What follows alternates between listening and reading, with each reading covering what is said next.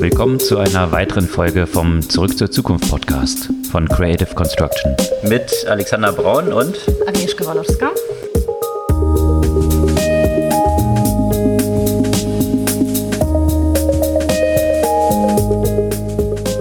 Was gab es Neues letzte Woche? Nichts Neues, nur eine Fortführung vom Elon-Theater zum Beispiel. Theater oder Zirkus, wie man es tatsächlich schon nennen kann, äh, mhm. was Elon dort abliefert. Also die meisten haben ja schon fast damit gerechnet, dass diese ganze Twitter-Übernahme wieder so eine Clown-Show wird, aber das Level, auf dass es jetzt so abgestürzt ist, das ist nochmal äh, eine ganz neue Dimension. Da steigen wir ein bisschen ein, was dahinter steckt. Ich weigere mich fast darüber zu sprechen, ja, weil ich denke, so je, je mehr man darüber spricht, desto mehr erreicht es sein Scheißziel. Na, ist so ein bisschen wie bei Trump. Alles ist immer so empörend ja. und äh, indem man über das Empörende berichtet, äh, gibt man noch mehr Sauerstoff dieser ganzen ja. äh, äh Clown-Show. Aber okay, wir covern es kurz und äh, dann steigen wir in äh, eine andere Art von Clown-Show ein, die sich ja, im Krypto-Universum abgespielt hat und warum das auch eine ziemliche Clown-Show ist. Da hat es ein ziemliches Desaster gegeben, Kollaps von drittgrößten Stablecoin und äh, was dahinter steckt und warum der kollabiert ist und was es auch so für das ganze Krypto-Universum überhaupt bedeuten kann. Aber zu Krypto gab es doch auch noch News aus Deutschland. Genau, da gab es Regulierungen bezüglich Steuern und äh, Krypto, auch Robinhood. Hier gab es Sang Bankman Fried, der einen signifikanten Share jetzt an Robin Hood gekauft hat. Das ist der Gründer von FTX, einer der größten Krypto-Exchanges und äh, der scheint ein bisschen stabiler unterwegs zu sein, als es der Elon so ist. Und äh, von daher kann man ausgehen, dass es tatsächlich auch über die Bühne gehen wird. Äh, aber mehr dazu im Detail gleich. Ja, zur Regulierung gab es etwas beunruhigende äh, Neuigkeiten, fand ich, aus den USA. Das heißt, das äh, Thema rund um ja, Verbot der Regulierung von Social Media oder Verbot von Moderation von Social Media, der, über den wir schon mal gesprochen haben in Texas, ähm, der ist temporär wieder in Kraft und äh, schafft eine gewisse äh, recht Unsicherheit für die Unternehmen, die sich äh, in diesem Umfeld bewegen. Was damit zusammenhängt mit der Moderation und äh, Nicht-Moderation von äh, Inhalten in den sozialen Medien. Ich habe einen langen Beitrag äh, dazu gelesen, wie Moderation stattfinden oder eben nicht stattfinden kann äh, im Kontext von äh, Metaversum, was das für Gefahrenpotenzial bietet. Das lohnt sich äh, auf jeden Fall sehr, sich damit zu beschäftigen, vielleicht bevor die Technologie omnipräsent wird. Ja, und das Metaversum im Bereich von Augmented Reality will auch Google bauen. Da gab es eine ganze Reihe von interessanten News rund um die Google I.O., was ja die jährliche große Roadshow der neuen Entwicklung ist. Und äh, da steigen wir so ein bisschen drauf ein, was es dort im Bereich von Maps, aber auch von Sprachverständnis äh, im AR-Umfeld für Neuentwicklung gibt. Neue Entwicklungen gibt es auch bei Airbnb, die angekündigt haben, the biggest redesign in a decade, travel will never be the same again. Ob diese große, vollmundige Ankündigung tatsächlich auch den Fakten entspricht, was denn jetzt das revolutionär Neue ist, was es jetzt bei Airbnb gibt. Das revolutionär Neue äh, war 2001 der iPod. Nur 21 Jahre später ist das revolutionär Neue ähm, eine ziemlich obsolete Technologie und äh, wird tatsächlich von Apple jetzt abgeschaltet. Mm.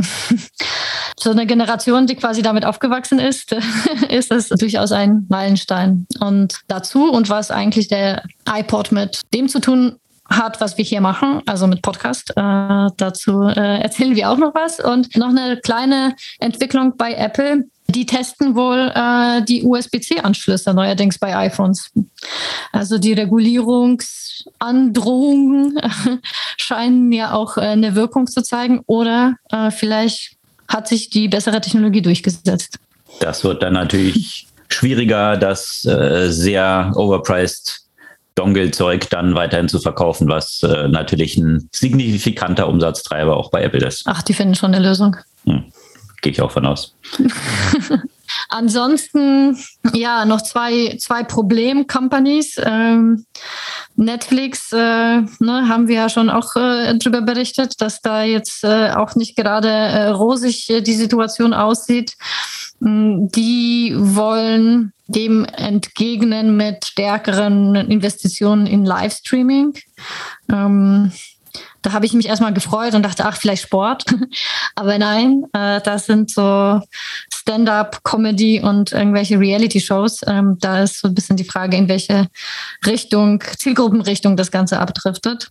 Und Peloton, äh, gut, da braucht man ja eigentlich auch nicht viel dazu zu sagen, dass äh, es denen gerade nicht so gut geht. Aber ähm, ich fand es immer letztens bezeichnend, äh, wie viel Werbung von Peloton ich bekommen habe. Und das ist gefühlt äh, jeden Tag die Dinge günstiger werden.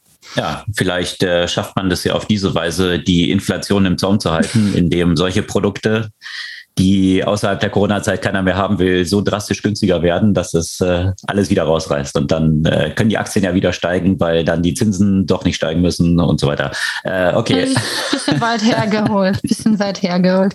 Äh, und jetzt vielleicht nochmal zu den Themen, ähm, ja, die, zu denen wir jetzt vielleicht nicht, nicht, nicht mehr jede, jede Woche berichten, aber die natürlich weiterhin omnipräsent sind.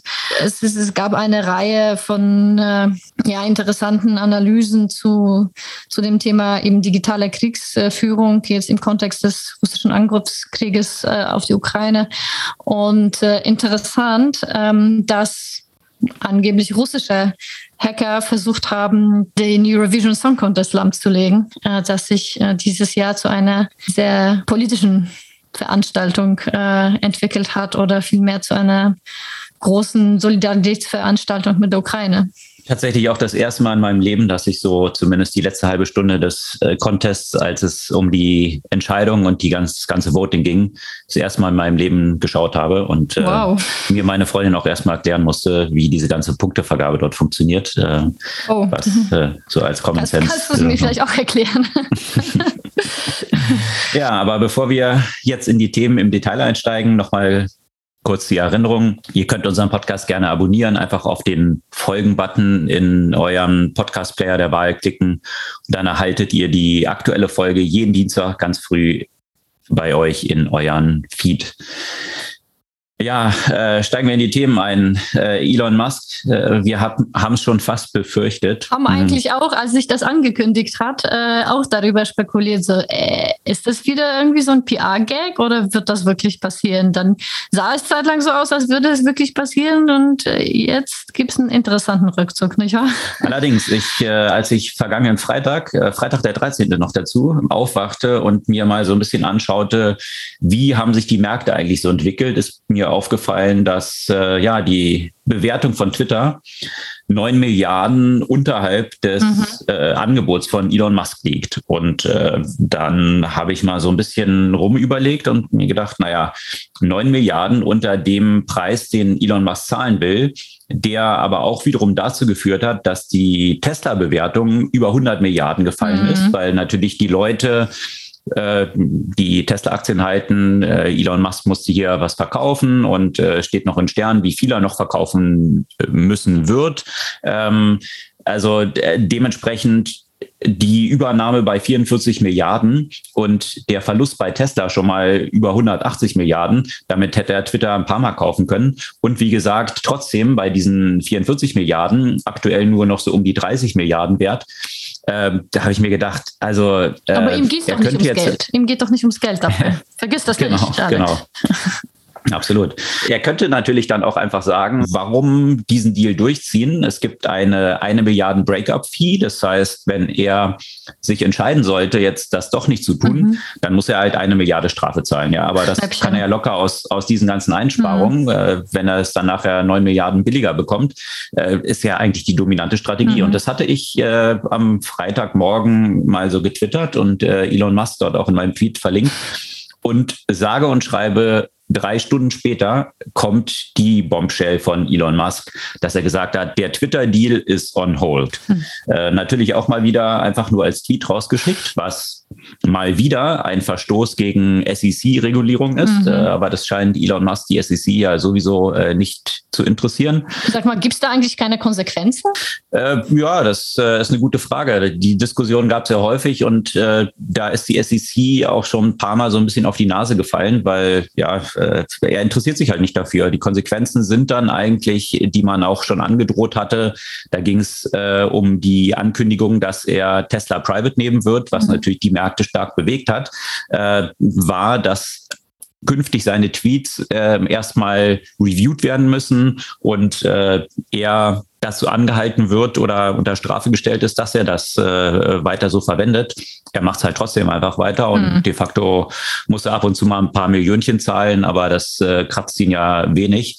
Äh, mal schauen. Also es wird wirklich höchste Zeit, kann man sagen, dass hier die SEC, SEC mal durchgreift, weil hm. sowohl mit der Ankündigung, äh, dass er Twitter kaufen wird, äh, wo er zuvor schon eine signifikante Position aufgebaut hatte, die eigentlich auch schon äh, eben hätte angekündigt werden müssen, ähm, und dann die restlichen, den restlichen Teil der Position. Also er hat ja damit dann schon nach, weil die Ankündigung dann rauskam, sind Twitter-Aktien stark gestiegen. Damit hat er quasi schon mal ähm, dreistelligen Millionenbetrag an Buchgewinn gehabt, wegen Verstoß eigentlich gegen äh, Regulierung. Und jetzt wiederum äh, diese Ankündigung, dass äh, die Übernahme on hold ist auch mit einer sehr fadenscheinigen Begründung. Und zwar die Begründung ist, es könnte sein, dass der Anteil der Fake-Nutzer auf Twitter unter fünf Prozent liegen könnten. Und jetzt äh, fragt man sich aber auch wiederum, okay, was soll das bedeuten? Also ähm, wenn es unter fünf Prozent liegt, die Fake-Nutzer, würde es dann nicht mehr kaufen wollen? Oder wenn es über fünf Prozent liegt, würde das dann nicht mehr kaufen wollen. Ähm, man weiß es nicht so genau, äh, aber es ist auch ziemlich klar, dass es äh, wahrscheinlich auch nur ein fadenscheiniger Grund ist, der jetzt hier herangezogen wird, weil es dürfte ja keinem verborgen geblieben sein, dass es äh, im Social-Media-Bereich viele Fake-Accounts gibt und äh, ja, keine Ahnung. Nicht nur das, ähm, und äh, Twitter hat ja auch regelmäßig in allen Berichten ja diese Zahlen ja bekannt gegeben. Also das heißt ja auch nicht, dass jemand versucht hat, das zu verschleiern. Äh, also von daher. ja, Ja, also mehrere Aspekte ja. kommen da noch dazu. Ja, also zu verschleiern, äh, wenn ich eine Übernahme mache irgendwie und 44 Milliarden mal dort rausschmeiße, um das Unternehmen zu kaufen, dann sollte ich vielleicht mal eine Due Diligence gemacht haben und äh, mal ein bisschen reingeschaut haben, was dort wirklich äh, so der Fall ist. Und äh, wenn ich das nicht tue und dann äh, jetzt sowas rauskommt, weil ich es einfach nur mal so angekündigt habe, dann kann ich ja nicht nachher sagen, oh, ich habe keine Due Diligence gemacht, aber jetzt bin ich halt getäuscht worden, weil dort mhm. irgendwelche, also äh, es ist äh, es ist wirklich es ist wirklich eine Clown-Show, die dort äh, passiert. Das Dramatische ist halt, ähm, dass es ja reale Konsequenzen hat, ja, also sowohl auf Mitarbeiter bei Twitter. Ich meine, überleg dir mal, du arbeitest bei Twitter.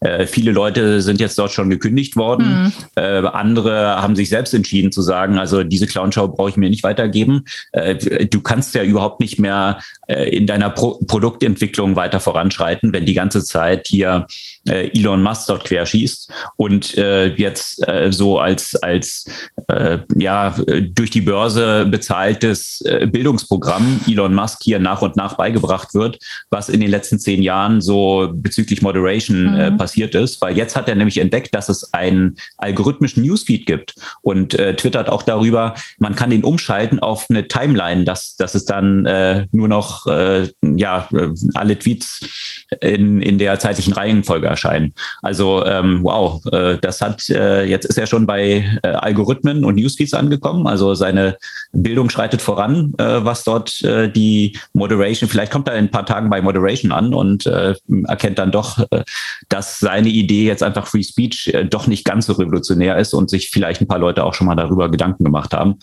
Äh, also ist wirklich, äh, ist wirklich dramatisch, was dort passiert. Und wie gesagt, äh, von Gesetzesverstößen, äh, Kapitalmarkt mal ganz abgesehen. Mhm. Äh, das, ja, Genie und Wahnsinn liegen eng beieinander und das kann man ja zweifelsohne sagen dass Elon Musk ja viel auf die Beine gestellt hat. Ja, das, äh, da muss man ja gar keine Abstriche machen. Bloß äh, die Schnittmenge hier von Wahnsinn äh, scheint immer größer zu werden. Und äh, ja, für ihn scheint es so ein bisschen Public Entertainment zu sein, äh, was er dort betreibt. Ja, auf Kosten halt von vielen Menschen. Ne? Es sind ja einerseits natürlich, wie du schon erwähnt hast, die Mitarbeiter und Mitarbeiterinnen, äh, aber auch natürlich die, die Anleger. Das, äh, das ist ja irgendwie ein Rollercoaster, was sowohl bei Tesla als auch bei Twitter ja stattfindet, ne? weil die Tesla-Aktien zum Beispiel, die sind jetzt nach der Ankündigung äh, eben im Gegensatz zu Twitter wieder nach oben gegangen, nachdem er das angekündigt hat. Also ja, da gibt es natürlich auch Überlegungen, dass äh, das auch im Zusammenhang stehen könnte, weil er natürlich äh, für diese Übernahme eigene Tesla-Aktien also zunächst mal verkauft hat, aber natürlich auch beliehen hat. Und äh, der Preis äh, ist wohl, die Untergrenze waren da 740 äh, Dollar. Und äh, die, einen Tag davor ist äh, Tesla unter diesem 740 Dollar gefallen, was in Konsequenz bedeutet hätte, dass er zusätzliches Geld selbst als Cash auftreiben muss oder weiter, äh, weiter Tesla-Aktien verkaufen müsste, ähm, was natürlich auch eine Rolle gespielt haben könnte jetzt in seiner Entscheidung, also äh, das jetzt erstmal in Holz zu setzen. Lustiger Zufall oder Co Coincidence, also ich nehme mal an, dass nicht mein Tweet an ihn äh, äh, das ausgelöst hat, diese Überlegung anzustoßen. Also ah. ich denke mal, er wird sich da schon ein paar Gedanken gemacht haben, aber äh, war ja schon lustig, dass dann drei Stunden später er tatsächlich das bekannt gegeben hat, was äh, ich ihm äh, als eine der Elon-Flüsterer. Äh, ja, genau. Äh, ich habe ihm jetzt mal geflüstert, dass er doch mal vielleicht ähm, Meta slash Facebook kaufen sollte, weil da ist ja ziemlich klar dokumentiert, dass sie ganz magically genau elf Prozent an Fake Newsern haben. äh, die wissen auch genau, dass sie 11 Prozent haben. Die haben sie auch konstant über die letzten Jahre, kriegen es aber anscheinend nicht hin, diese 11 Prozent, die sie genau kennen, äh, zu eliminieren auf ihrer Plattform. Äh, und dann im letzten Quartalsergebnis noch ein paar Millionen Nutzerwachstum zu zeigen. Komisch. Sollte er doch mal die Übernahmeschlacht jetzt gegen Meta starten, äh, dann kann er hier die 11 Prozent eliminieren, was ja anscheinend äh, eines seiner Ziele ist, hier entsprechend äh, die Plattform auch besser zu machen bei Twitter. Das hat er ja angekündigt gehabt, äh, dass äh, hier die Fake-Accounts eliminiert werden sollen und Bots und so weiter. Ich finde es faszinierend, dass in, in dieser ganzen Finanzierungsdiskussion hier diese ganzen großen Namen von Sequoia über Andreessen Horwitz, äh, naja, Oracle-Chef äh, Larry Ellison, kann man ja so ein paar Fragezeichen hintermachen, aber sonst eine ganze Reihe ähm, seriöse Player, ähm, hier auch mitspielen und äh, Finanzierungen äh, zugesichert haben. Also die, die machen sich doch alle komplett lächerlich in dieser Veranstaltung jetzt hier. Ja? Also ich weiß nicht, wie viel Genie-Bonus äh, künftig dann von diesen Playern auch Elon Musk hier noch eingeräumt werden wird, wenn äh, die, die hier natürlich auch äh, vollkommen lächerlich gemacht werden. Naja, das äh, macht äh, Andreessen bei allen seinen äh, äh, Genialität jetzt äh, auf Twitter ja auch. Äh, ne? Also der hat sich ja auch in der letzten Zeit für irgendwelche seltsame Twitter-Battles engagieren mhm. lassen. Von daher, keine Ahnung, reiche Jungs, die nichts zu tun haben. ich weiß es nicht. Mhm. Und irgendwie die, die, die, die sozialen Medien und die Weltöffentlichkeit zu ihrem äh, Playground irgendwie gemacht haben. Das finde ich so alles ein bisschen, bisschen sehr, sehr skurril. Irgendwie so eine neue Beschäftigung der, der Milliardäre, sich so äh, Twitter-Schlachten zu geben und die ganze äh, Weltwirtschaft, die sowieso jetzt, äh, ich meine, in, in einer super schwierigen Phase ist, äh, noch äh, noch zusätzlich durch solche Aktionen zu beeinflussen. Also klar, die sind nicht die gesamte Weltwirtschaft, aber ich meine, die Tech-Aktien äh, sind schon volatil genug, ohne dass die dazu beitragen.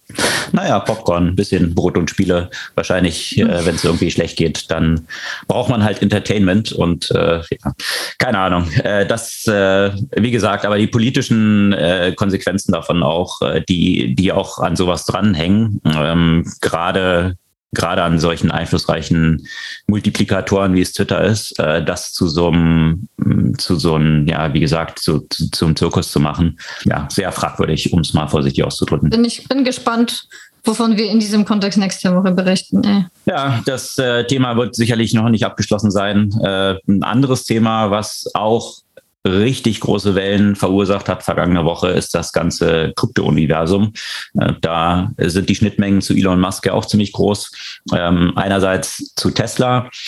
Äh, Tesla hatte ja 1,5 äh, Milliarden an Bitcoin gekauft, bis Elon Musk dann plötzlich in einer ähnlichen Volkshochschulbildung, die jetzt gerade bezüglich Social Media bei ihm anscheinend mit Entdecken von Newsfeeds und Moderation so stattzufinden scheint, auch bei Bitcoin stattgefunden hat, weil er dann äh, hatte, dass Bitcoin-Mining doch äh, ziemlich energieineffizient ist und schlecht für die Umwelt. Das hat er festgestellt, nachdem er 1,5 Milliarden gekauft hatte und äh, ist ihm wie Schuppen von den Augen gefallen. Und dann ist er ja plötzlich äh, Dogecoin-Fan geworden. Äh, und naja, anyway, äh, in diesem ganzen äh, Krypto-Universum gab es letzte Woche ein, ja, man kann schon sagen, wirklich einen kompletten Crash.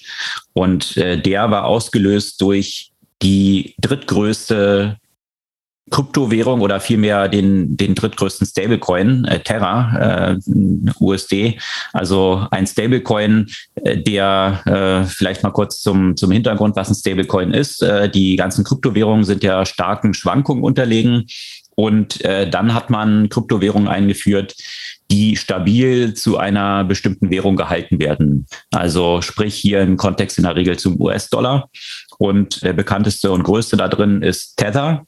Und Tether hat entsprechend äh, für jeden Tether, der rausgegeben wird, ein Dollar in der Bank liegen, um das äh, entsprechend abzusichern. So die Theorie. Ähm, aber tatsächlich äh, scheint hier bei Tether äh, ein sehr hohes Volumen an an Währung und äh, Staatsanleihen und so weiter als Sicherungen dort zu existieren. Was in der vergangenen Woche aber kollabiert ist, ist ein äh, sogenannter Algorithmic Stablecoin, also ein Stablecoin, der nicht direkt durch äh, Dollarreserven gebackt ist, sondern eigentlich nur dadurch stabil gehalten wird, dass Arbitrage stattfindet zu einer anderen Währung, äh, Luna, eine der großen Kryptowährungen, äh, die äh, in den Top Ten tatsächlich von der Marktkapitalisierung existierten. Und äh, die ist vergangene Woche kollabiert. Und das zeigt sehr schön auf, äh, was hier auch für Ponzi-Schemes teilweise natürlich in diesem Krypto-Umfeld stattfinden, weil äh, der Hintergrund, der äh, hier Luna auch so populär gemacht hat und auch diesen Stablecoin, war, dass man risikofrei 20 Prozent Rendite im Jahr haben kann. Und äh, das äh, war dadurch möglich, dass man eben den Stablecoin Terra, also UST kauft. Und äh, der ist ja an den Dollar geknüpft über den Umweg dieses Luna Coins quasi. Und äh, ja, wenn man den dort staked, also eben in dieser Plattform wie als eine Festanlage verbucht und damit Liquidität für, für dieses Terra-Netzwerk schafft, dann würde man 20 Prozent Zinsen bekommen.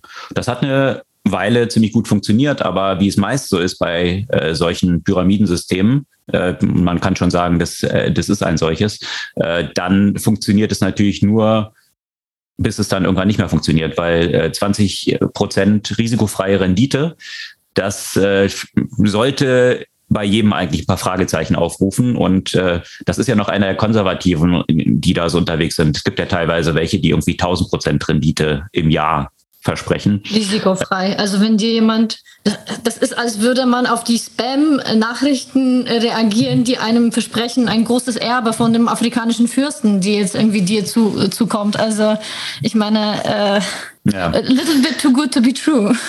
Absolut. Wenn äh, etwas zu gut klingt, um wahr zu sein, dann ist es in der Regel auch äh, so, dass es eben nicht wahr ist. Und äh, das hatte sich im März äh, diesen Jahres, hatten sich hier schon erste Stresssignale äh, gezeigt und äh, Anchor-Protokoll, was dahinter steckt, äh, was diese 20 Prozent Rendite eben äh, gewährleistet. Die haben gesagt, um die Sustainability, also die Nachhaltigkeit äh, dieser Anlage zu gewährleisten, wird jetzt der Zinssatz flexibel angepasst. Also er kann auch mal nach unten gehen. Und äh, ja, das äh, hat, ist er dann auch. Und äh, das hat natürlich jetzt, wenn schon gesagt wird, um die Nachhaltigkeit zu gewährleisten, dann ruft es natürlich Fragezeichen auf. Komisch, sind 20 Prozent nicht nachhaltig? Äh, und das hat das Vertrauen schon, äh, schon gestört von einzelnen Leuten und führte dann äh, Samstag äh, vor einer Woche dazu, dass äh, signifikant Geld abgezogen wurde. Also eben aus diesem Ankerprotokoll und damit auch aus Terra rausflossen. Und äh, wenn Terra verkauft wird, äh, dann natürlich das dazu führt, dass der Kurs auch potenziell fallen kann, mhm. äh, was er eigentlich nicht darf, weil er ja an einen Dollar geknüpft ist. Äh, in Konsequenz hat es äh, am Ende dazu geführt, dass äh, Luna komplett kollabiert ist. Also Luna war vor ein paar Monaten noch 100 Dollar wert Jetzt sind sie wirklich auf fast null gefallen, ähm, also 0,00001 äh, Cent äh, sind die wert, also wertlos. Ähm, und hier natürlich äh, Milliarden, also 30 Milliarden hier eliminiert worden. Und das hat äh, zu einer Kettenreaktion dann auch geführt, dass äh, jetzt viele Leute sich eben fragen, ja, wie sieht's denn mit anderen Stablecoins aus? Die sind zeitweise dann auch äh, unter die Dollarmarke gefallen äh, und überhaupt äh, Gesamtkrypto inklusive Bitcoin, Ether, alle sind äh, kräftig abgeschmiert dann vor dem Hintergrund auch, äh, dass ja große Unsicherheit in das ganze Krypto-Ökosystem damit eingezogen ist. Viele davon sind jetzt aber auch schon wieder etwas korrigiert, aber Bitcoin ist dann eben auch unter die 30.000 Dollar Marke gefallen. Hat es auch schon ein paar Mal gegeben, äh, dass äh, Bitcoin kräftig gefallen ist. Also jetzt vom Höchststand sind sie jetzt aktuell 60 Prozent gefallen. Wenn man nur an 2018 zurückdenkt, da sind sie, äh, ich glaube, 70 oder 80 Prozent gefallen äh, zum Höchststand. Also von daher äh, könnte man auch sagen, eine normale Wertentwicklung bei Bitcoin, die ab und zu eben auch starke Abstürze beinhaltet. Aber ja, ja natürlich jetzt in diesem ganzen schwierigen Wirtschaftsumfeld eine zusätzliche Verunsicherung, die der Markt jetzt nicht unbedingt gebraucht hat. Ja, wir werden es weiter beobachten. Äh, sicherlich, jetzt wird nach Regulierungen gerufen, äh, Regulierung von Stablecoins und da wird äh, die werden die USA, äh, die US-amerikanischen Behörden jetzt auch genauer drauf schauen. Äh, in Deutschland gab es eine Ankündigung bezüglich Regulierung und zwar hinsichtlich Steuern. Und äh, da ist jetzt bekannt gegeben worden, dass äh, Krypto tatsächlich nach einem Jahr steuerfrei sein soll. Ähm, also auch wenn man das wie jetzt gerade beschrieben, gestaked hat, also äh, diese äh, Währung eben einem anderen Protokoll zur Verfügung gestellt hat, äh, das wird dann auch steuerfrei sein. Also durchaus eine aktuell weltweit, äh, wenn man es jetzt aus Steuersparperspektive betrachtet, führende äh, Kryptoregulierung. Äh, also so, äh, so kryptofreundlich äh, bezüglich Steuern ist kein Land in der Welt wie Deutschland damit jetzt aktuell äh, unter der FDP-Regierung ist, äh, was, was diese Finanzperspektive dort angeht. Mal schauen. Äh, ist natürlich umstritten, äh, auch äh, ob, ob man sich darauf so konzentrieren sollte. Äh, aber sicherlich ein Meilenstein äh, für das ganze Krypto-Umfeld hier in Deutschland. Und dieses Erdbeben hat parallel dann auch Sam Bankman-Fried, der ist der Gründer von FTX, also einer der größten Krypto-Exchanges weltweit, hat das dann auch genutzt und bekannt gegeben, dass er jetzt 7,6 Prozent an Robinhood gekauft hat. Mhm. Robinhood war ja auch kolossal abgeschmiert, äh, schon über die letzten Wochen äh, mit desaströsen Quartalsergebnissen. Also das scheint jetzt Sam Bankman-Fried, der selbst irgendwie 30 Milliarden schwer ist, natürlich jetzt auch nochmal kräftig verloren hat durch diesen Kryptorutsch, aber kann sich immer noch leisten, hier mal ein paar Prozent von Robinhood zu kaufen und äh, ja, das Ökosystem dementsprechend für sich auch so ein bisschen zu erweitern. Apropos Regulierung, äh, um jetzt mal das Kryptoumfeld zu verlassen. Ähm, es gab auch äh, eine andere umstrittene Regulierung, nicht in Deutschland, äh, sondern in den USA, von der wir schon mal berichtet haben, äh, mit dem wohlklingenden Namen HB20. Da ging es darum, dass äh, Texas auch wieder im Namen fast wie Elon, ja, im Namen von Free Speech äh, eine äh, jegliche Regulierung de facto von so sozialen Medien verboten hat. Das heißt, dass man ja de facto, dass de facto alles, was man schreibt, als äh, freie Meinung gilt und die Unternehmen haben dort nicht an, einzugreifen. Ich meine, so eine Art von sozialen Medien hatten wir auch ganz am Anfang. Äh, da gab es ja einige Fortschritte, die seitdem stattgefunden haben. Äh, das wollen einige Republikaner anders gelöst haben. Dagegen wurde ja geklagt äh, von Interessenvertretern äh, der, der Technologieorganisation äh, oder der Internetorganisation. Und ähm, diese Klage wurde ja erstmal stattgegeben. Äh, das heißt, dass dieses Gesetz äh, vorerst nicht exekutiert wurde. Das heißt, alles lief wie weiterhin. Da gab es aber wiederum ein weiteres Appeal. Das äh, Gesetz wurde ja zwar nicht bestätigt oder nicht reinstalliert. Aber es heißt, bis diese Entscheidung, bis eine endgültige Entscheidung darüber getroffen wird, sollen sich die Unternehmen an dieses Gesetz halten und dieses Gesetz kann durchgezogen werden. Das ist ein enormes Hin und Her, das meines Erachtens auch ein Stück weit zeigt, dass diese äh, Richter etwas fern von der Realität leben. Also wenn man sich ja auch ganz genau die Aussagen dort durchliest, dann merkt man, dass die halt echt nicht so richtig verstanden haben, wie die sozialen, wie die Social Media Plattformen und so weiter funktionieren, äh, welche Rolle diese Kontenmoderation hat und auch was das für ein Aufwand zum Teil ist. Und ähm, dass man sowas jetzt nicht von einem Tag auf den anderen ein- und ausschaltet. Äh, und ähm, damit hat man meines Erachtens für ein ziemliches regulatorisches äh, Chaos gesorgt, ähm, weil ich mich dann ja auch frage, wie sollen die Unternehmen auch das handhaben, dass das lediglich in Texas gilt. Ja, das äh, schafft natürlich jetzt, äh, das ist auch irgendwie die Vorstellung, äh, dass das Internet an Staats- oder Staatengrenzen in den USA irgendwie äh, endet. Mhm.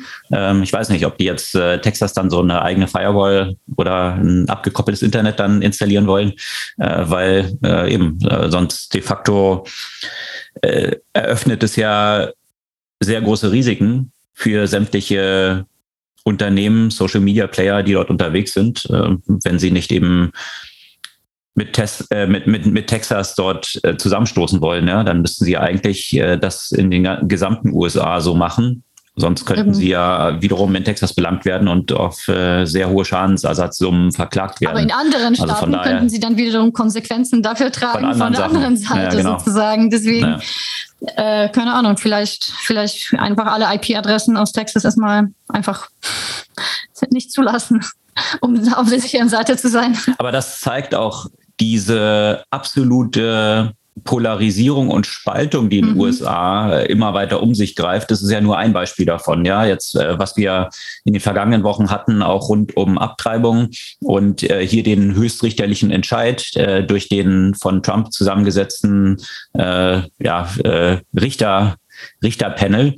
das führt natürlich auch dazu, dass du in unterschiedlichen Staaten mhm andere Gesetze wiederum hast, die dann äh, von den Staaten selbst getroffen werden müssen. Und äh, was gilt dann nun? Also wenn jetzt äh, Personen äh, in dem einen Staaten äh, dagegen verstoßen, im gleichen Kontext hast du das mit Marihuana, äh, mhm. also der Legalisierung von Drogen. Also es ist wirklich eine Zerstückelung in jeder Hinsicht, die in den USA dort stattfindet äh, und eine Rechtssicherheit in diesem Kontext von einem Land, also den Vereinigten Staaten, äh, gibt es immer weniger. Mhm. Und äh, es ist ein absolutes Chaos, was dort gerade passiert. Und äh, für ja, äh, noch eine stärkere Spaltung eigentlich, äh, zu noch einer stärkeren Spaltung eigentlich führt, ja, weil äh, jetzt die Staaten gegeneinander dann äh, vorgehen und vor Gericht ziehen und ein äh, riesiges Chaos, was dort irgendwie aktuell gerade angerichtet wird. Und ich glaube, dieses äh, Chaos wird noch viel größer, wenn man sich nicht rechtzeitig um äh, gesetzliche Grundlagen für das Metaversum kümmert. Hm, alle Unternehmen sprechen sehr viel davon, eben in diesen Bereich zu investieren, dass das so die Zukunft des Internets ist. Und tatsächlich sind ja auch äh, schon sehr viele immersive Experiences ja auch möglich. Ähm, es fängt aber jetzt schon so zu sein, äh, wie es auch in den Anfängen in den sozialen Medien zu sein. Das ist ein unregulierter Raum, in dem es auch sehr viel mh, hm, Belästigung äh, gibt und sehr viele Angriffe, vor allem natürlich auf, äh, auf Frauen, genauso wie das ja in den sozialen Medien war. Ähm, mit dem Unterschied, dass diese einfach viel schwieriger nachzuverfolgen sind ähm, und dazu auch noch viel immersiver empfunden werden, weil es halt was anderes ist, wenn du dann ähm, eine physische Repräsentation quasi hast und auch live äh, mit anderen interagierst, äh, als wenn du, sagen wir mal, per Twitter irgendwelche bösartigen Nachrichten geschickt bekommst. Und wir haben ja auch im Kontext von Twitter und so äh, und, und Musk darüber gesprochen, eben äh, wie viel es, wie lange es gedauert hat und was das für ein Prozess war, ähm, Moderation bei Twitter zum Beispiel und anderen Plattformen zu, zu etablieren. Und äh, trotzdem sind, ist diese Moderation nicht perfekt. Und jetzt stellt man sich vor, wie es ist, wenn die Kommunikation weitestgehend über Audio und live stattfindet. Wie moderiert man das? Wie verfolgt man zum Beispiel das? Und da hat, man, hat eine Frau tatsächlich von einer Situation berichtet, in denen das klingt vielleicht äh, komisch, weil ja, äh, die ist dort nur als ein Avatar, aber die darüber geschrieben hat, dass sie quasi digital vergewaltigt wurde.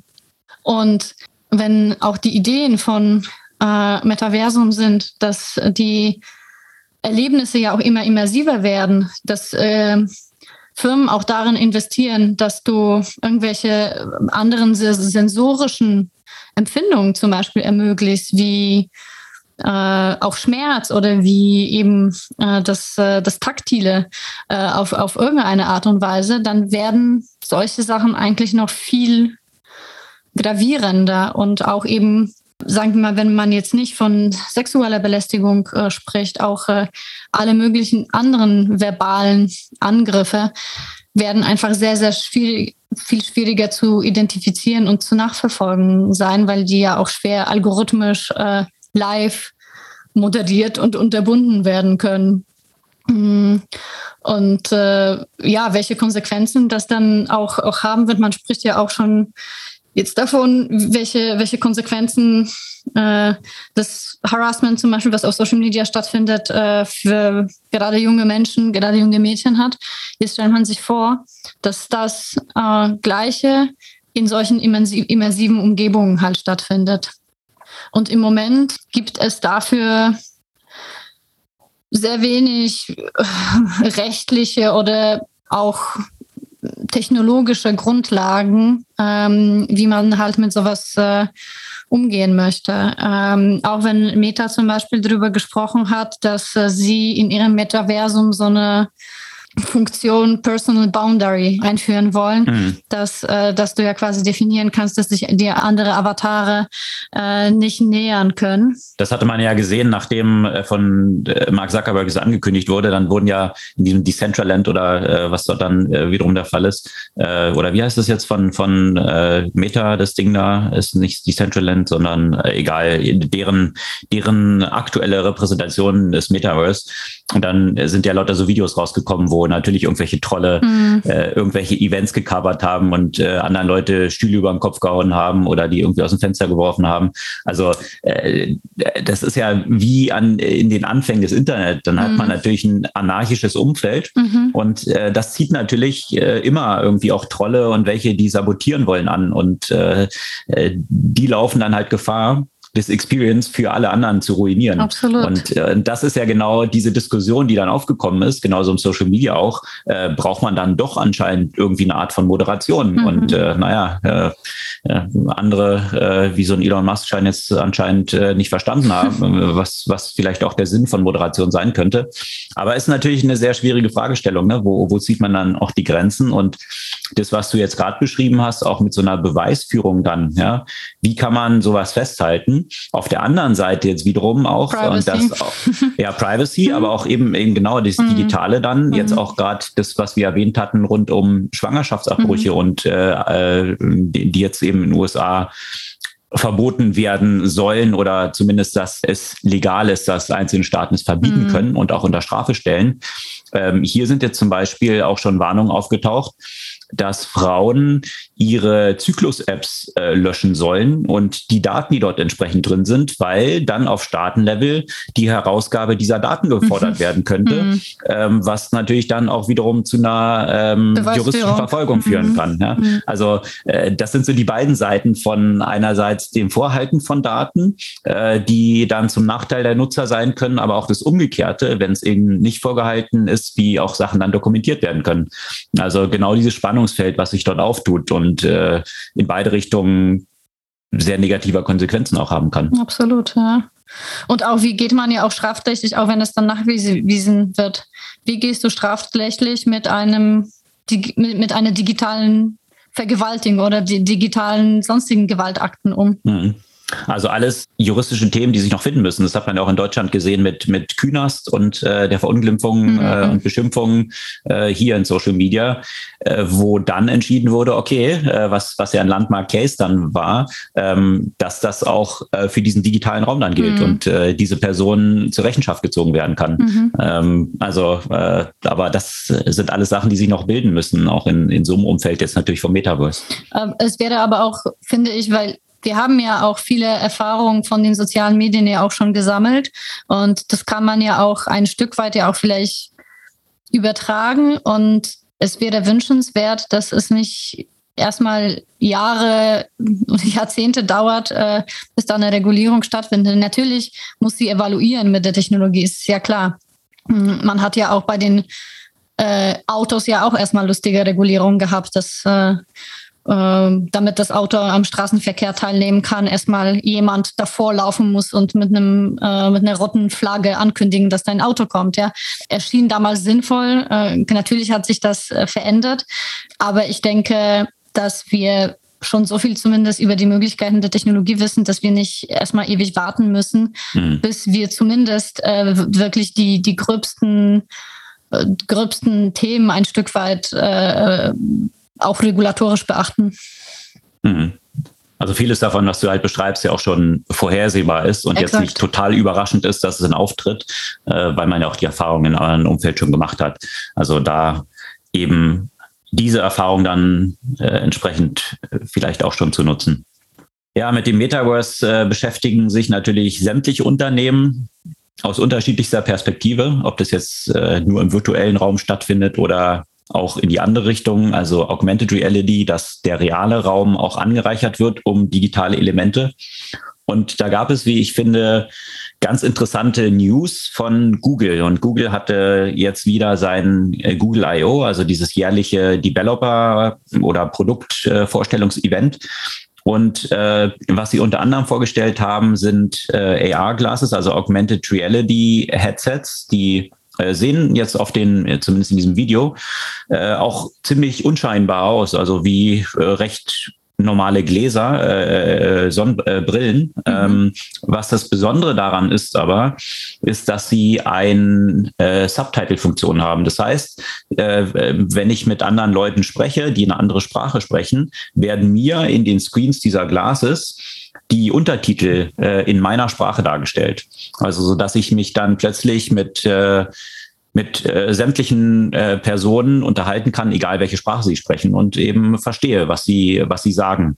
Und äh, das finde ich schon eine sehr interessante äh, sehr interessante Entwicklung, äh, das was man natürlich mit Google Translate schon hat als als eine App auf dem Handy, äh, wo man auch schon diese Funktion ja hat, dieser Realtime Translation von gesprochenen Wort wo ja sehr viel äh, AI eigentlich schon auch dahinter hängt, also von der Spracherkennung, Umwandlung und, und so weiter. Also es, äh, das ist ja schon äh, close to magic eigentlich, was dort passiert. Aber das jetzt noch immersiver mit dem tatsächlichen Benutzererlebnis zu verbinden, dass ich äh, das auf dem Screen auch direkt habe.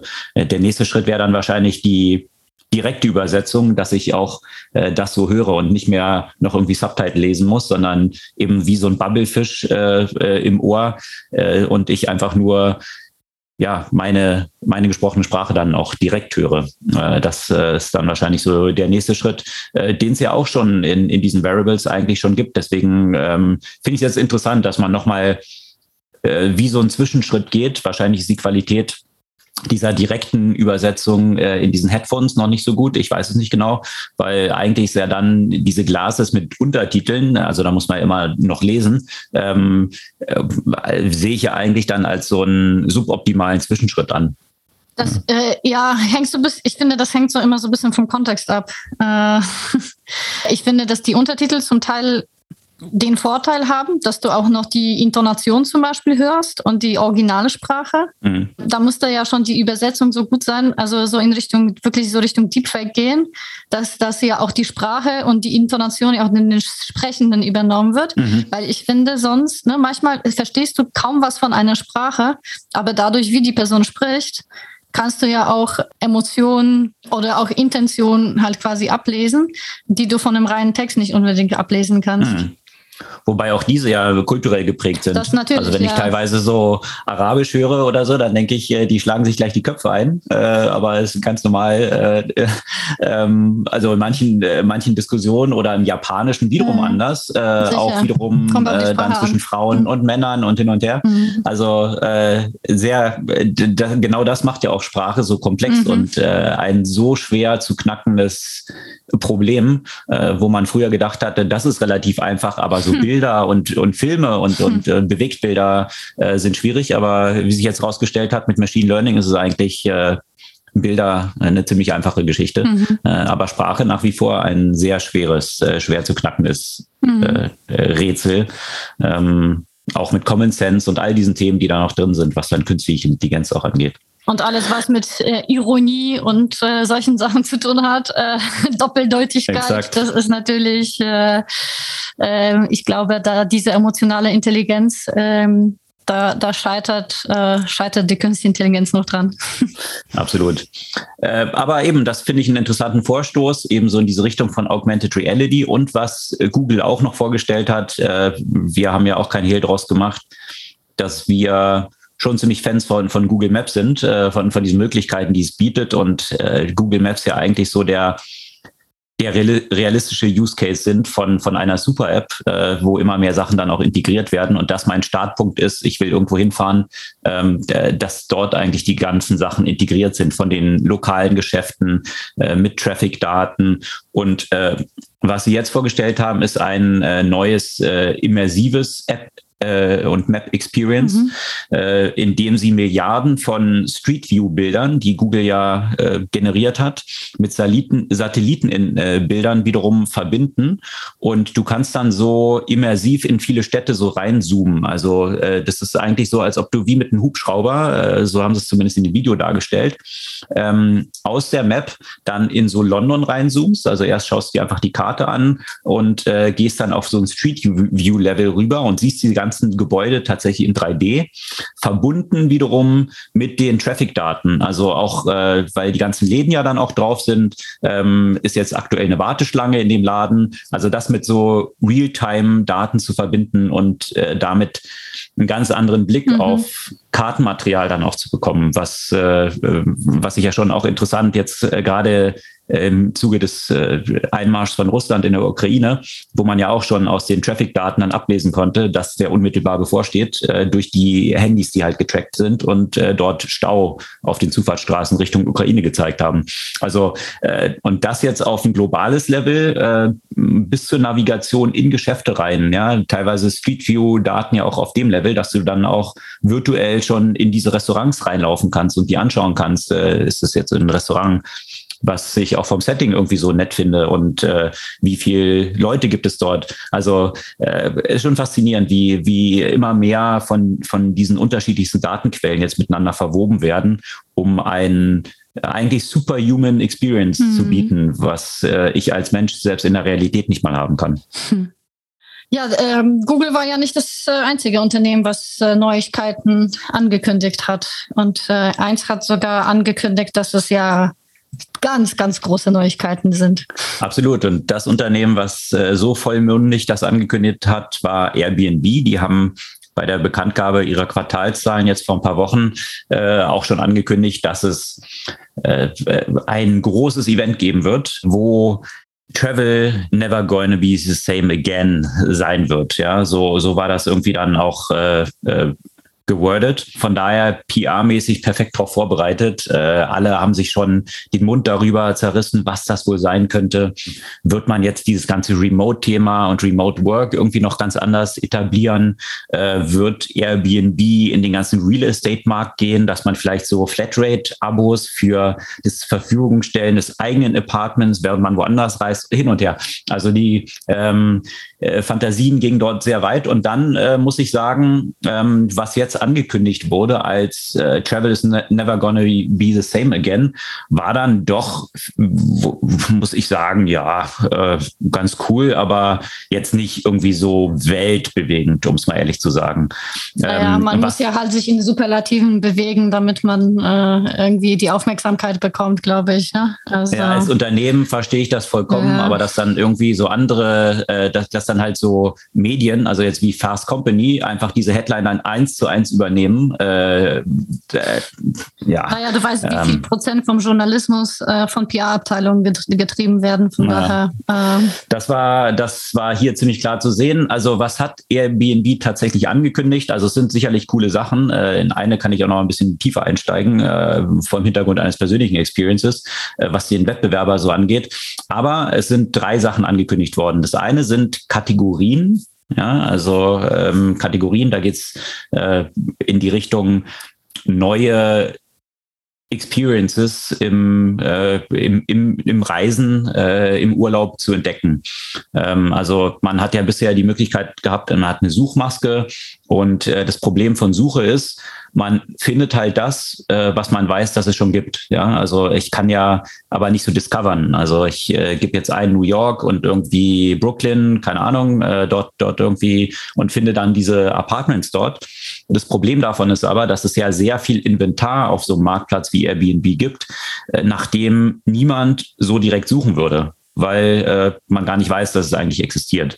Und jetzt haben sie eine ganze Reihe von Kategorien eingeführt, so dass man eben zum Beispiel irgendwie ähm, äh, Designerhouses oder äh, House in the Woods oder ähm, ausgefallene äh, Unterkünfte, dass man lauter solche Sachen jetzt plötzlich entdecken kann, die einer Suche so verborgen geblieben sind.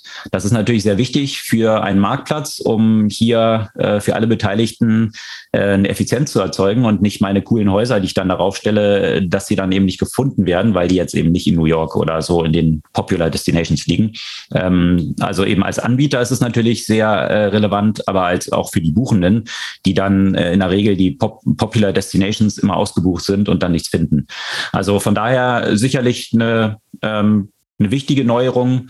Ähm, was sie dann auch noch eingeführt haben, sind, äh, das ist die zweite News Split Trips, also äh, vor dem Hintergrund, dass sie entdeckt haben, äh, Remote Travel, Leute sind immer länger unterwegs und kombinieren vielleicht dann auch, wenn sie einen Monat unterwegs sind, mehrere ähm, Unterkünfte miteinander, dass du das alles in einer Buchung abwickeln kannst. Also die werden dann an einer Location dann mehrere Unterkünfte, die äh, von den Daten auch von der Verfügbarkeit so aufeinander abgestimmt sind, vorgeschlagen, mhm. Äh, sodass du das in einem Go buchen kannst.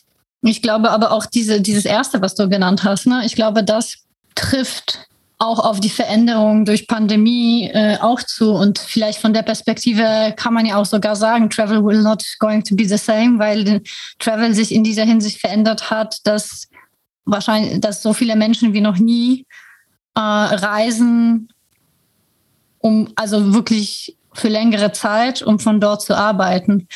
Ähm, mhm. Und äh, sicherlich spielt Airbnb in diesem Trend ja auch eine Rolle, weil die ja das ja auch ähm, ein Stück weit ermöglichen, ja, weil äh, wer hätte Lust, in zwei Monate irgendwo im Hotel zu sitzen?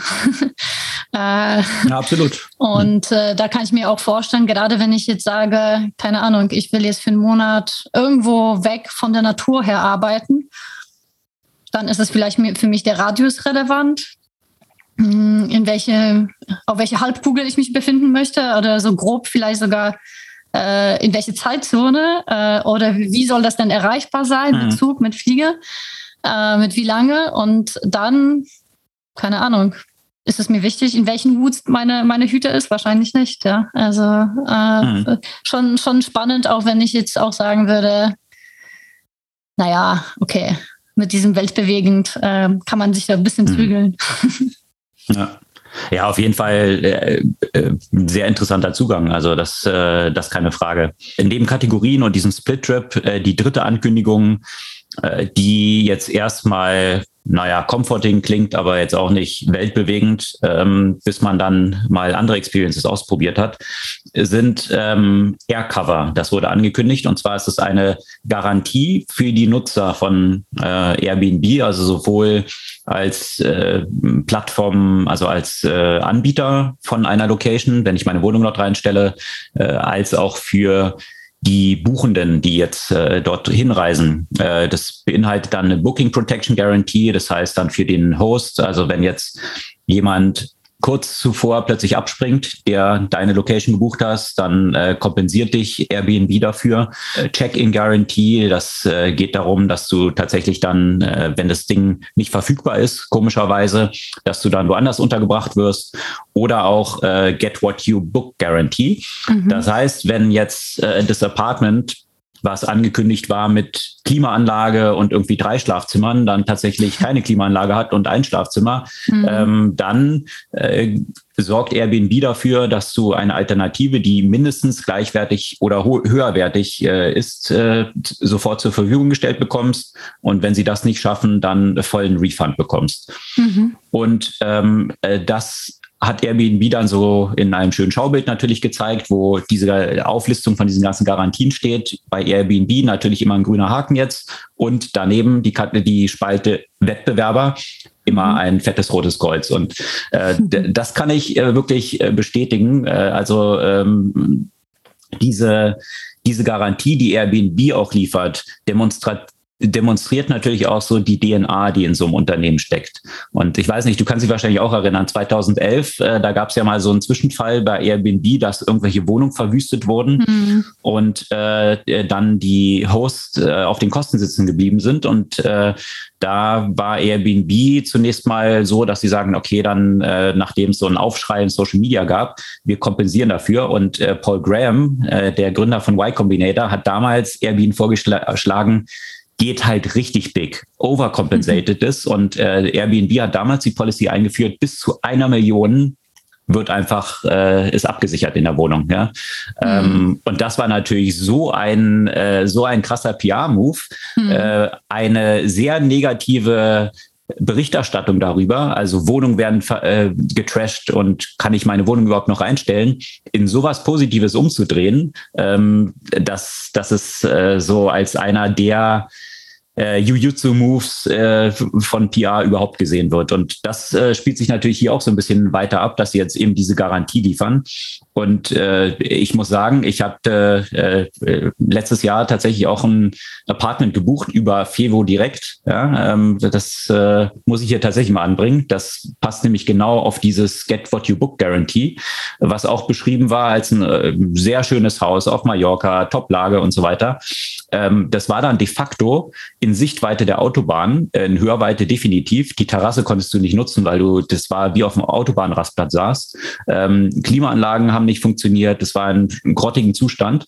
Und äh, wo landest du, wenn du dann bei Fevo äh, nachschaust, was sollst du machen? Dann steht dort, ähm, setz dich mit den Gastgeber in Verbindung. Mhm. So. Und äh, falls es nicht zu einer guten Klärung kommt, dann schreib eine schlechte Review dazu. So, das sind die Angaben, die du bekommst. Mhm. Ähm, und das hat, äh, haben wir dann auch gemacht. Das hat alles zu nichts geführt. Und dann haben wir uns bei Fevo direkt, die eben auch dann direkt gemeldet. Die gehören wohlgemerkt zu Expedia dazu. Und äh, die meinten dann, ja, ähm, sie haben zwar auch diese Garantie, ähm, dass, dass du halt dort äh, äh, mit Vertrauen buchen, nennt sich das, äh, Garantie. Da musst du dich aber zwölf Stunden spätestens nach dem Einchecken gemeldet haben. Da steht natürlich nicht in, äh, auf ihrer Website, wo dann äh, steht, man soll sich erstmal mit den Gastgebern in Verbindung setzen und so weiter, sondern ganz klein im Kleingedruckten in den AGBs irgendwo. Also äh, es ist offensichtlich, dass dieser Anbieter ähm, eigentlich in diese Richtung pushen will, dass die Leute diese zwölf Stunden verstreichen lassen, so dass mhm. Fevo dann nicht mal an diese Garantie gebunden ist. Und das finde ich schon, also ein wirklich absolut Unverschämtheit, eine Irreführung. Ähm, Sie könnten ja einfach in, in diesem FAQ, wo dann steht, was man machen soll, diese Info auch reinschreiben, dass äh, man in, äh, sich innerhalb von zwölf Stunden gemeldet haben muss. Äh, tun sie nicht. Und äh, das zeigt für mich so eine ganz andere DNA, wie so ein Unternehmen aufgestellt ist. Ich glaube, sowas würde eben Airbnb zum Beispiel nicht machen. Nicht mehr.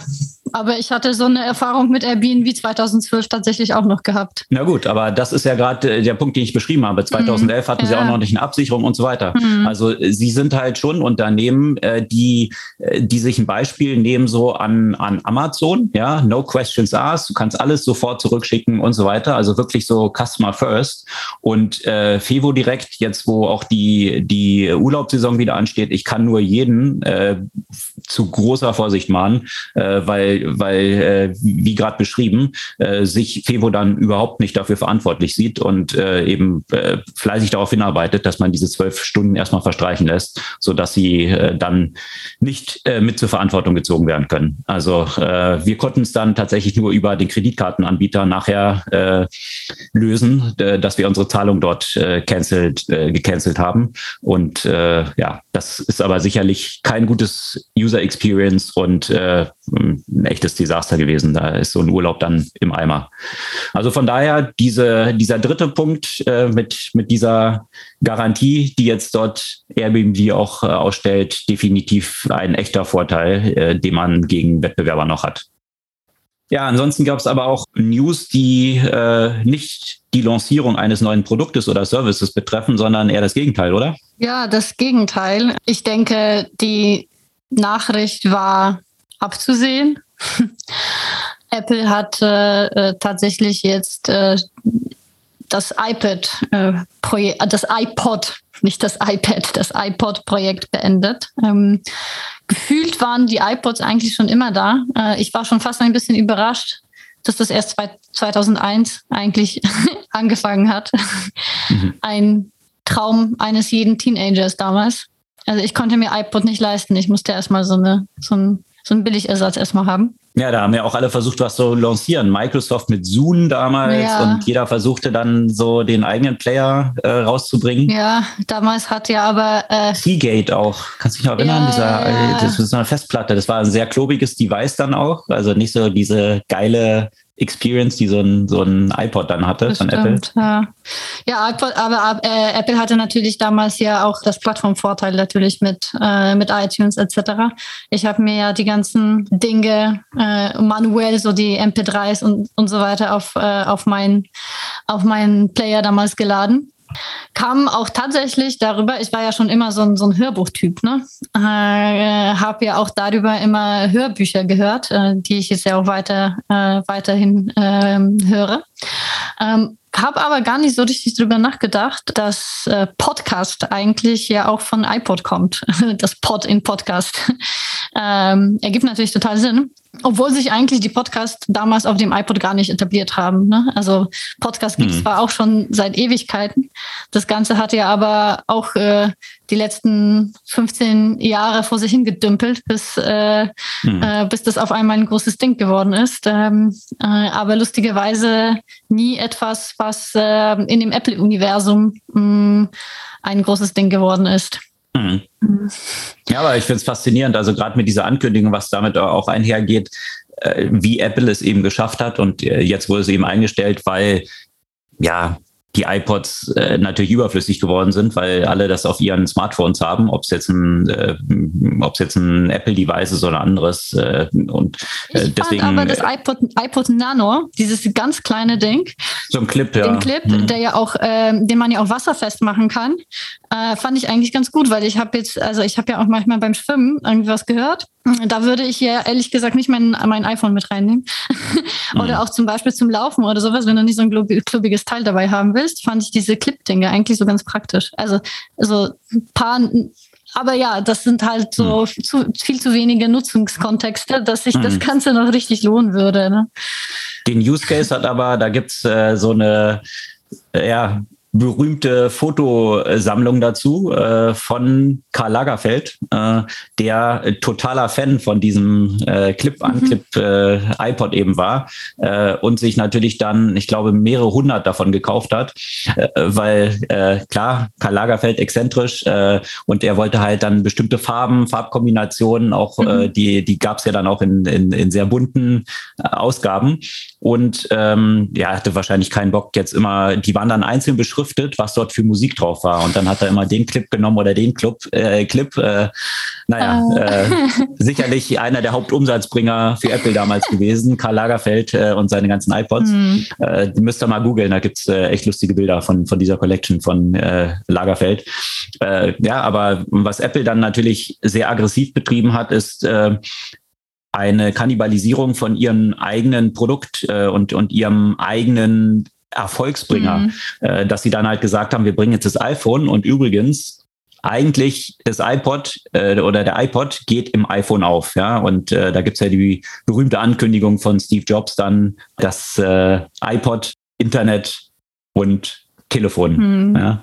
Und dann stellt man nachher fest in der Präsentation, sind nicht drei Devices, es ist ein Device mhm. und das hm. ist iPhone. Mhm. Und äh, das ist natürlich äh, nochmal naja, man kann es gar nicht mehr ins gleiche Universum stellen, äh, wie viel mehr erfolgreicher das noch gewesen ist, äh, als die eh schon erfolg äh, erfolgreichen iPods. Äh, aber natürlich auch ein ziemlich äh, dramatischer Move gewesen, den äh, klassische Unternehmen so vom Kontext Innovators Dilemma das Erfolgsprodukt zu kannibalisieren, wahrscheinlich nie unternommen hätten. Aber genau dieser Move ist mhm. gewesen, der Apple ja, äh, zu dem bis vor kurzem, vor einer Woche noch äh, wertvollsten Unternehmen der Welt gemacht hat. Jetzt äh, äh, vor dem Hintergrund der Tech-Bewertungsanpassung und äh, der äh, hohen Erdölpreise ist jetzt ja Saudi Aramco wieder das wertvollste Unternehmen der Welt. Äh, ja, wahrscheinlich auch nicht auf lange. Ja, wollen, wir, wollen wir hoffen.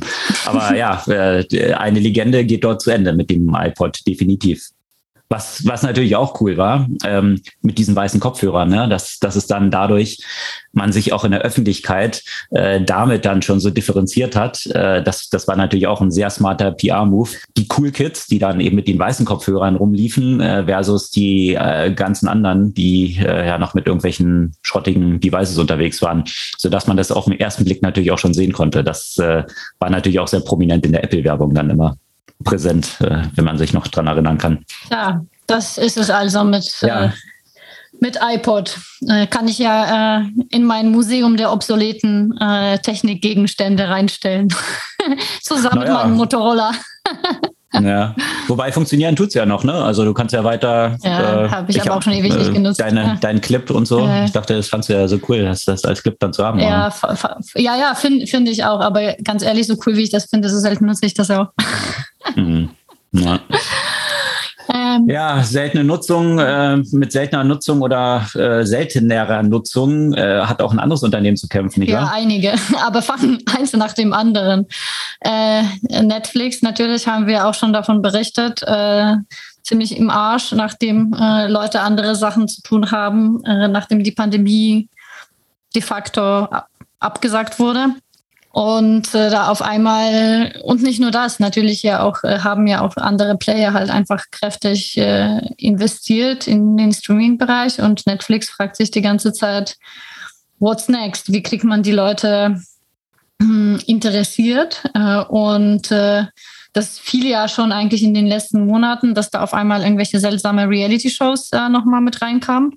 Ähm, ich weiß nicht, ob, äh, ob das jetzt nur so meine Wahrnehmung ist äh, oder ob dir das auch aufgefallen ist. Hm, das Netflix so zum neuen RTL 2 geworden ist. Ja, ja also zumindest äh, sich auf den Weg dahin, äh, äh, auf den Weg dahin begibt. Ähm, und äh, das soll ja auch noch stärker sein. Also äh, ich glaube, das ist ein, ein logischer Move für so eine Plattform wie Netflix, ähm, dass man ja auch Livestreaming mit einbezieht, äh, weil wenn man dadurch, also da, das ist noch ein ganz anderer Mehrwert. Ne? Amazon Prime hat es ja auch zum Beispiel gemacht. Die machen das zum Beispiel mit Fußball und anderen Sportarten, mhm. äh, was dazu geführt hat, also gerade weil sie zum Beispiel Champions League äh, Spiele zeigen, dass da die Attraktivität äh, dann doch stark gewachsen ist, weil das das ist, was Leute in Europa zum Beispiel ja überall sich gerne halt angucken.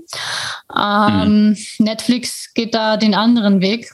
Und, äh, ja, will eher so, so Live-Shows, äh, Stand-up, Reality. Dieses Jahr gab es ja auch schon ein Live-Comedy-Festival, äh, das sich Netflix ist a Joke Fest äh, genannt hat. Äh, hatten ja auch da durchaus äh, bekannte Namen. Und äh, in diese Richtung soll es dann halt weitergehen. Ähm, ich kann schwer darüber urteilen. Ist halt jetzt nicht so, so, nicht so meins. Ähm, aber ne, wo, wo, du gesagt hast, Richtung RTL 2, kann man abfällig, äh, sagen wir mal, aus unserer Perspektive das so quittieren, aber vielleicht ist das deren Nische, die sie benötigen. Ähm, Vielleicht benötigen sie irgendeine Fokussierung auf eine bestimmte Zielgruppe äh, und vielleicht sind wir halt nicht diese Zielgruppe, auf die Netflix sich fokussieren möchte. ich weiß es nicht. Naja, man sagt ja immer, äh, 95 Prozent von allen Inhalt ist Schrott und äh, äh, wenn man eben Massenmarkt geht, dann muss man eben alles auch abbilden. Also äh, was eben aus dieser Nische eigentlich raus Richtung Massenmarkt ist. Äh, das Problem finde ich bloß so ein bisschen, ich finde es extrem schwierig, also dieser Discovery-Mechanismus, der bei Netflix immer so hoch gejubelt wird und alle gesagt haben, wow, das ist so eine geile Tech-Company und was, was auch immer. Das ist eine ich finde den grottig. Oder? Also ja. dort was zu finden, also ich scroll da ewig durch. Da, da waren ja früher, wenn ich mich zurückerinnere, mhm. die Besuche in der Videothek, wo man dann auch ewig durch die ganzen Regale lief, ähm, die hatten, haben sich irgendwie noch erfolgreicher angefühlt, äh, als jetzt bei Netflix häufig Sachen zu finden. Und äh, äh, ja, komisch. Teilweise die Sachen, die mir dann auch da vorgeschlagen werden, obwohl sie ja doch eine ganze, äh, ganze Menge darüber wissen, was ich so schaue. Äh, keine Ahnung. Ich äh, finde es jetzt nicht äh, super, super cool, dort neue Sachen zu entdecken.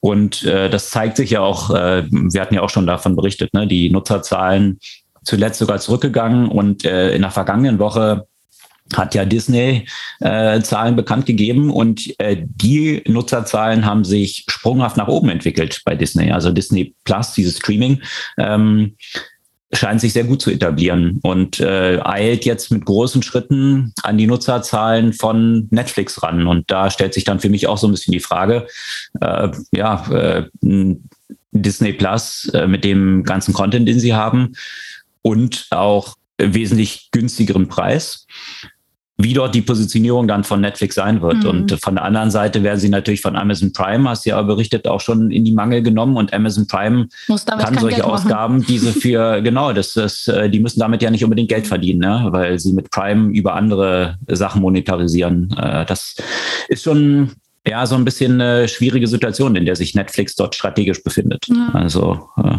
nicht ganz einfach. Auf jeden Fall haben sie gesagt, und das kommt wieder aufs Content zurück, äh, dass sie jetzt eine neue Mitarbeiterpolicy haben. Äh, Mitarbeiter, die in einzelnen Content-Sachen nicht gefallen können, gerne kündigen. Äh, es hat Retastings jetzt bekannt gegeben. Also so ähnlich klingt es wie Mark Zuckerberg, der gesagt hat, die Leute, die die Company verlassen, machen die Company eine bessere. I don't know, ob das aktuell so der beste Move war. Interessant. Dabei äh, gab es ja auch so viel, äh, ich meine, die Kultur von Netflix wurde ja so gefeiert, gab es ja diverse Bücher, äh, die mhm. ich ja natürlich auch gelesen habe, fand ich ja auch durchaus spannend. Ähm, aber es ist natürlich immer, war ja auch aus der Position der Macht zu der Zeitpunkt halt, ne? Äh. Das finde ich auch immer so. Ja. Du, du, kannst, du kannst sehr gut die, die Top 10 Business Bücher schreiben, äh, wenn dein Unternehmen gerade gut läuft mhm. und äh, du dann anscheinend die Secret Source hast, warum das genau so ist, ja, bis es dann halt nicht mehr so ist. Und äh, dann stellt sich so die Frage, ja, habe hab ich mein Unternehmen jetzt genauso gemodelt, wie es in diesem Businessbuch stand? Und äh, ja, also ist so ein bisschen Confirmation Bias, der dann, dann auch wahrscheinlich so drin steckt, wo man im Nachhinein natürlich alles genau auf was Bestimmtes äh, zurückführen mhm. kann, weswegen jetzt dieser Erfolg so ist. Aber ob das dann so übertragbar ist, stellt sich dann auch die Frage. Aber ja, ja. Übertragbarkeit und Erfolg, äh, da gibt es noch andere Unternehmen, die gerade damit ziemlich zu kämpfen haben, oder? Ja, Peloton hat ja im Vergleich zum letzten Jahr so gut äh, 30 Prozent des Umsatzes eingebüßt und haben wir auch darüber gesprochen, dass da so langsam ein, ein Käufer äh, nötig ist, damit das Unternehmen ja auch weiter existieren kann. Äh, ich bin ehrlich gesagt nur darauf gekommen, weil mir in der letzten Zeit einfach massiv Peloton-Werbung äh, äh, äh, gezeigt wird und ich mich so immer gewundert habe, es kommt mir irgendwie so vor, als wird das immer günstiger werden, ja. Mm, und tatsächlich, das, was ich jetzt so sehe, ist irgendwie 1495 oder sowas. Und die Dinge waren ja schon wesentlich teurer. Ob das so ein gutes Signal äh, ist, gerade wenn du so im Premium-Segment sich be befindest, äh, dass du dein, dein Zeug immer günstiger machst und vor allem, ähm, ich meine, ich, äh, ich muss sagen, ich sehe diese, diese Dinge bei vielen Freunden, äh, die dort als Design-Element so ähm, äh, rumstehen. mhm. ähm, aber gut. Und von der Perspektive, dass wir ja, von der wir ja auch schon letzte Woche oder vorletzte Woche ja auch nochmal gesprochen haben, äh, diese Dinge sind relativ wertlos, ähm, wenn man nicht die Subscriptions dazu hat. Äh, und wenn die Company künftig pleite geht. Da bin ich mal gespannt, welchen Mehrwert die Pelotons dann noch äh, bringen.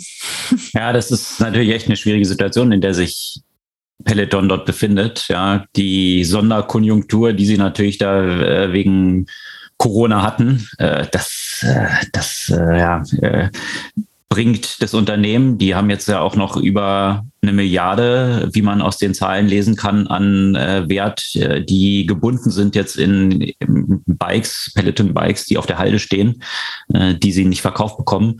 Ähm, dementsprechend dann auch jetzt diese Zugeständnisse am Preis, aber das schafft natürlich äh, nicht unbedingt Vertrauen, äh, wenn ich weiß, dass ich vielleicht noch mal eine Woche warten kann und dann wieder 100 Dollar günstiger bekomme. Ja, schon, schon eine Zwickmühle, in der sich dort Peloton äh, definitiv befindet und äh, die so schwerwiegend ist, dass äh, bei dem Geld, was sie aktuell verlieren, sich durchaus auch die Frage stellt, äh, dass, äh, wie lange können sie das noch durchhalten, äh, wenn sie jetzt nicht eine Magic Turnaround irgendwie dort hinbekommen oder vielleicht gekauft werden, aber fürs gekauft werden ich meine, könnte ja bei Apple natürlich ganz gut reinpassen, auch so von diesem Premium-Positionierungsthema. Ähm, aber welche Zahlungsbereitschaft dann Apple hat, die äh, hätten ja dann auch die Möglichkeit, noch ein bisschen zu warten. Äh, und äh, teurer werden sie aktuell nicht äh, als Company, äh, was die Bewertung angeht. Naja, ja. plus, ich meine, weiß nicht, äh, Apple ist ja schon sehr gewinnorientiert. Ne? Und die, da würde ich mich schon fragen, wie sehr Sie da das Potenzial sehen, damit große, gut Gewinne zu erwirtschaften. Naja, also Gewinn zunächst mal in der Corona-Zeit, als funktioniert hat, hat es ja super funktioniert, weil die Hardware hat ja schon äh, ein hohes Premium, äh, zu der die verkauft wurde. Äh, und dann nochmal dieses Abo-Package, was oben drauf ist, wo die diese Membership hast. Äh, dieses Membership würde natürlich sehr gut auch in, in dieses ganze Health-Thema, mhm. Äh, was, was Apple äh, dort ja etabliert, reinpassen. Das damit zu kombinieren, ist ja auch so ähnlich hochwertig, stylisch irgendwie so gemacht, auch mit diesen ganzen Coaches und, und so weiter. Plus die Hardware recht, recht teuer. Also könnte ja eigentlich schon fit geben, aber dafür müsste sich halt auch verkaufen. Also und äh, das ist halt die Frage ähm, außerhalb von dieser Corona Sonderkonjunktur, äh, wo die Leute eben nicht in die Fitnessstudios konnten. Jetzt siehst du natürlich die absolute Gegenbewegung. Mhm. Also wahrscheinlich wird sich auch dann wieder äh, auf irgendein so Mittelmaß wieder einpendeln. Äh, jetzt äh, natürlich äh, hier zumindest äh, in unseren Breitengraden auch Sommer und, und hin und her, all diese Themen. Äh, das hilft natürlich jetzt auch nicht äh, so einer Company. Revenge Travel, deswegen buben natürlich jetzt die ganzen Airbnbs und Co. Ja, äh, mal gucken, wo sich das dann einpendelt. Und äh, sie haben ja auch angekündigt, dass jetzt so ein Rudergerät auch rausbringen wollen. Ob man da noch einen anderen Bestseller findet, der dieses Ökosystem auch ein bisschen ausweitet, dass du nicht so auf einem Bein stehst mit, äh, mit deinem Bike dort. Aber ich glaube, dass der Unterschied ja zu den Apple-Geräten ist ja auch, dass äh, die iPhones, iPads, Rechner, die haben ja quasi, ich meine, die Dinge tauschst du aus alle zwei, alle zwei Jahre. Ja, also im übertriebenen mhm. Sinne. Äh, so ein Peloton-Bike wirst du dir in zwei Jahren nicht ein neues kaufen mhm. nehme ich an. Also wie viel Investitions, also wie viel Investitionsbereitschaft existiert bei solchen Geräten, immer wieder sich so ein neues zu kaufen? Ich weiß es nicht, ja. Und dann ist es die Frage, wie gut kannst du dann wirklich äh, mit, mit Software oder mit Inhalten damit Geld verdienen. Mhm. Also ich, ich weiß Welche krassen nicht. technischen Innovationen kannst du da aus so einer Zwei-Jahres-Basis auch bringen, ja.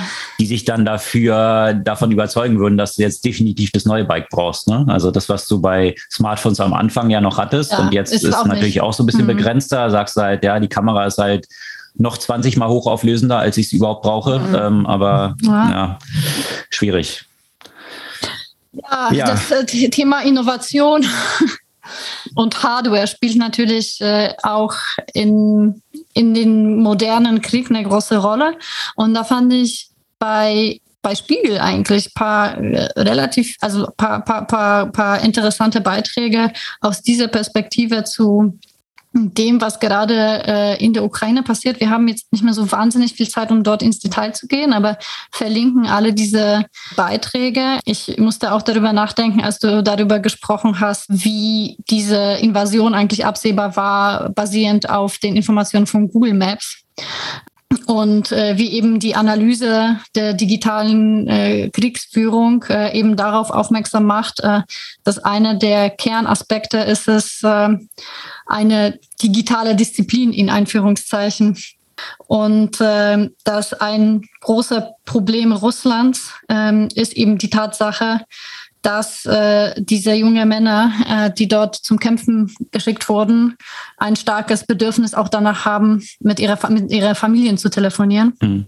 Nachrichten zu schicken und so weiter. Und äh, haben ja auch schon darüber besprochen, dass äh, Russland das natürlich zu unterbinden versucht und Smartphone-Verbot äh, quasi für die Soldaten einführt, weil das heutzutage eigentlich der einfachste Weg äh, ist, um Informationen zu sammeln, auf allen möglichen äh, Ebenen.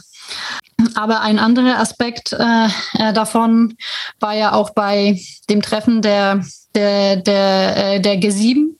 Da haben sich ja auch die Digitalminister getroffen und ähm, beschlossen, dass äh, Hardware an die Ukraine ja auch jenseits von klassischen Waffen auch Hardware geliefert werden soll, die denen ja auch äh, ermöglicht, äh, im digitalen Krieg äh, besser äh, gegenübergestellt zu sein, ähm, was natürlich auch ein Aspekt ist, was äh, ja in den früheren Kriegen äh, nicht diese nicht diese Rolle gespielt hat. Und der letzte der letzte Aspekt jetzt äh, aktuell zu der digitalen Kriegsführung, ähm, dass eben ein ein interessantes Angriffsziel gewählt wurde, und zwar eben der, der europäische Eurovision Song Contest, mhm. der von äh, russischen Hacker äh, lahmgelegt werden sollte, was, äh, was nicht, äh, nicht gelungen ist. Ähm, Lag es daran, dass da viele Juroren, die dann zugeschaltet waren, um das Ergebnis bekannt zu geben, aus mehreren Ländern dann irgendwie äh, nicht zugeschaltet waren und dann von dem offiziellen Typen dort äh, vor Ort das bekannt gegeben wurde, wie die Jury dort entschieden hatte, weil das, äh, das schien ja schon auffällig zu sein, dass da eine ganze Reihe plötzlich äh, die Internet-Connection down zu sein schien. Äh. Das ist nicht auszuschließen, weil das ja eben so ein, auch so unter anderem so DDoS-Attacken dann stattgefunden haben. Also das mhm. äh, könnte tatsächlich daran, äh, daran liegen, ja. Mhm. Äh, von der Perspektive dessen, wie sich äh, das ganze, äh, die ganze Veranstaltung entwickelt hat, ist es ja auch nicht überraschend, dass äh, Russland das zu sabotieren versucht hat, äh, dadurch, dass es sich ja auch wirklich zu einer großen äh, ja, Solidaritätsbekundung mit der Ukraine entwickelt hat. Und im Nachhinein natürlich erklärt, dass ihnen das total egal ist und sie eh immer nur die, äh, ja, die fünfte Reihe von ihren Prominenten dorthin geschickt haben, wenn überhaupt. Was äh, natürlich mal wieder so der Realität entspricht, wie so die meisten Äußerungen, die äh, aus dieser Richtung kommen. Ja gut, aber äh, das ist, ja. ich würde sagen, das ist ja auch so der, Kla Klass der Klassiker, wie eigentlich sich die meisten Menschen verhalten. Ich bin nicht reingekommen. Naja, ist mir auch total egal. Elon Musk bei, äh, Bergheim. bei Bergheim.